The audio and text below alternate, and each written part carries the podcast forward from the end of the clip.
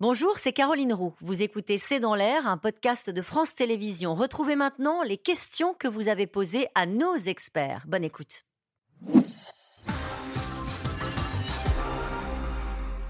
Quelles sont les motivations des putschistes et pourquoi sont-ils soutenus par une partie de la population? Alors, on a dit qu'on ne savait pas vraiment comment était né ce coup d'État. En tout cas, ils ont avancé des questions sécuritaires. Ils ont avancé Pour le justifier. sécuritaires. Moi, je trouve que le premier discours du général Tiani est intéressant parce qu'il conteste point par point la stratégie qui a été euh, retenue par le président Bazoum, qui était assez multidimensionnelle en réalité. C'est-à-dire que du côté euh, de la région euh, de Difa, du lac Tchad, donc où on combat Boko Haram, il a fait une politique d'amnistie de certains euh, combattants. Euh, il a développé, comme on le sait, les partenariats internationaux, principalement pour le combat euh, avec la France. mais il y a aussi des Allemands, des Italiens, des Belges, des forces spéciales. bon, les Américains, on en a parlé, qui sont présents. Mais la Russie était l'un de ses principaux partenaires en matière de fourniture d'armement, tout comme la Turquie pour la fourniture de drones. Et dernier élément, il y a évidemment le dialogue qu'il a essayé d'engager avec certains groupe djihadiste. Et le discours du général Tiani conteste toutes ces options, euh, notamment euh, la euh, coopération avec les partenaires occidentaux, et considère que c'est un échec et qu'il n'y a que les militaires qui peuvent y répondre. Il accuse aussi le régime de népotisme, d'affairisme. c'est une critique qu'on voit très, mère, très classique. Attendez, juste James allez-y. Non, mais sur les motivations, plus, dans un second temps, une fois qu'on a pris le pouvoir, il faut bien réaliser que euh, bah, général putschiste euh, qui rate son putsch, c'est généralement un, endroit où on ne veut pas se retrouver quand on a pris ce genre de risque. C'est-à-dire qu'une fois que c'est engagé, si jamais il décide de quitter le pouvoir, euh, le risque, ça va être de se retrouver à la CPI, en prison ou, ou oui.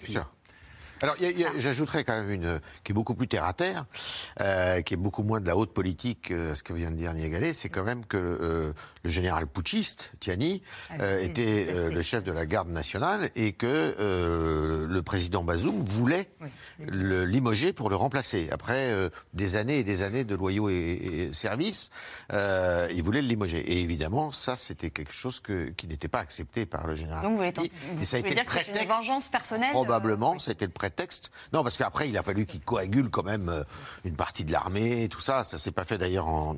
Vous avez vu, ça a duré quand même 48 euh, heures, hein, le coup d'État. Hein. Mm. Et donc, euh, il a fallu que les contacts soient établis. Mais il faut. c'est une raison qui est aussi à évoquer. L'une des raisons. D'ailleurs, ce qui est le plus intéressant aussi dans, dans, sa situation personnelle, c'est qu'il est resté à ce poste pendant 13 ans. Ouais, c'est pas un poste qui lui revenait à vie quand même. Il a fait les deux mandats du président Issoufou et quand le président Bazoum est arrivé, il l'a gardé à son poste au bout de deux ans et demi. Il peut peut-être avoir eu euh, la volonté de le, remplacer, ce qui est tout à fait légitime puisqu'il est resté 13 ans à son poste. Hmm. Ce n'est pas le premier coup d'État dans cette région de l'Afrique. Pourquoi celui-ci semble-t-il inquiéter plus que les autres? Alors il inquiète plus que les autres tout simplement parce que, euh, enfin il y a beaucoup de gens qui ont dit c'est le coup d'État de trop. Mais c'est vrai qu'il inquiète. Pourquoi? Parce que si vous prenez une carte, vous vous rendez compte que si vous partez de la Guinée et que vous allez jusqu'au Soudan, vous avez quand même quasiment une ceinture complète de pouvoir ou avec des problèmes de légitimité pour le moins et pour la plupart des putschs. Et vous avez un problème, c'est qu'on en a parlé tout à l'heure, mais c'est vraiment ce qui reste de cette architecture de sécurité aussi dans le Sahel. C'est-à-dire que si le Niger finalement tombe comme le Mali et devient un, point noir et que toutes les forces, par exemple internationales, sont obligées de le quitter, eh bien, il y aura un énorme angle mort sur le plan sécuritaire.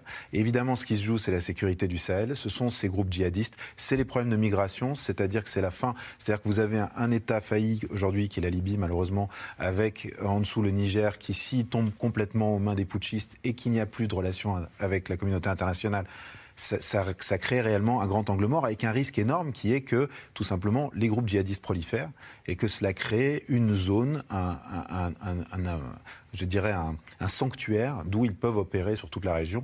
Donc le risque est très important. Et puis après, tout simplement pour tous les autres pouvoirs régionaux, ça veut dire qu'on peut faire un putsch et que ça marche. Bah Donc ça veut dire que tous les soldats un peu ambitieux, euh, tous les gradés un peu ambitieux de la région peuvent se commencer à se dire tiens, et si j'y allais?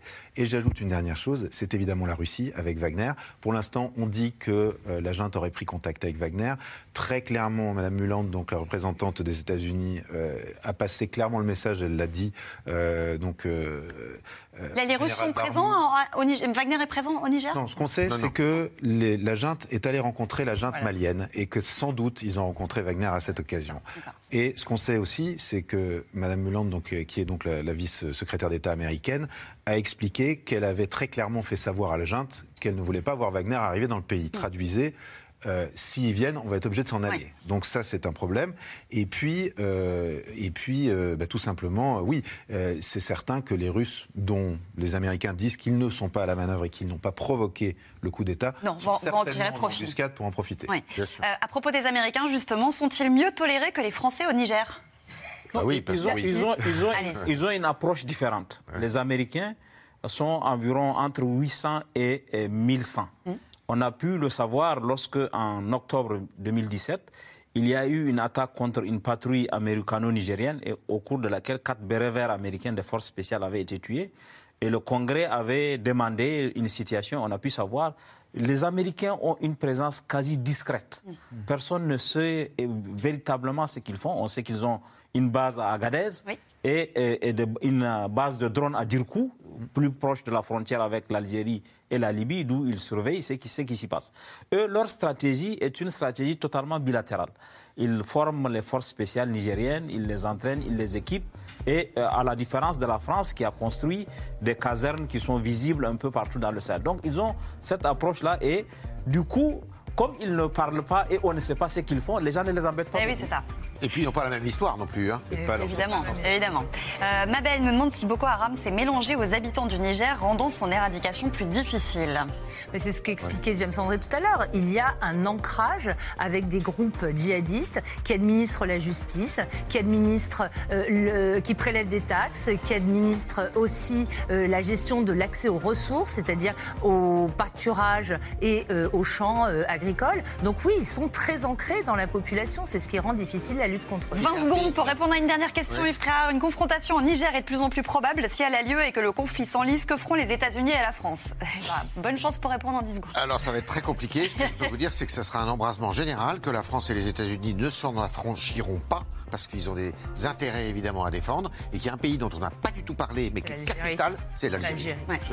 Merci beaucoup à tous les quatre d'avoir participé à cette émission. On va se retrouver euh, demain en direct à 17h45 pour un nouveau C'est dans l'air. Très bonne soirée.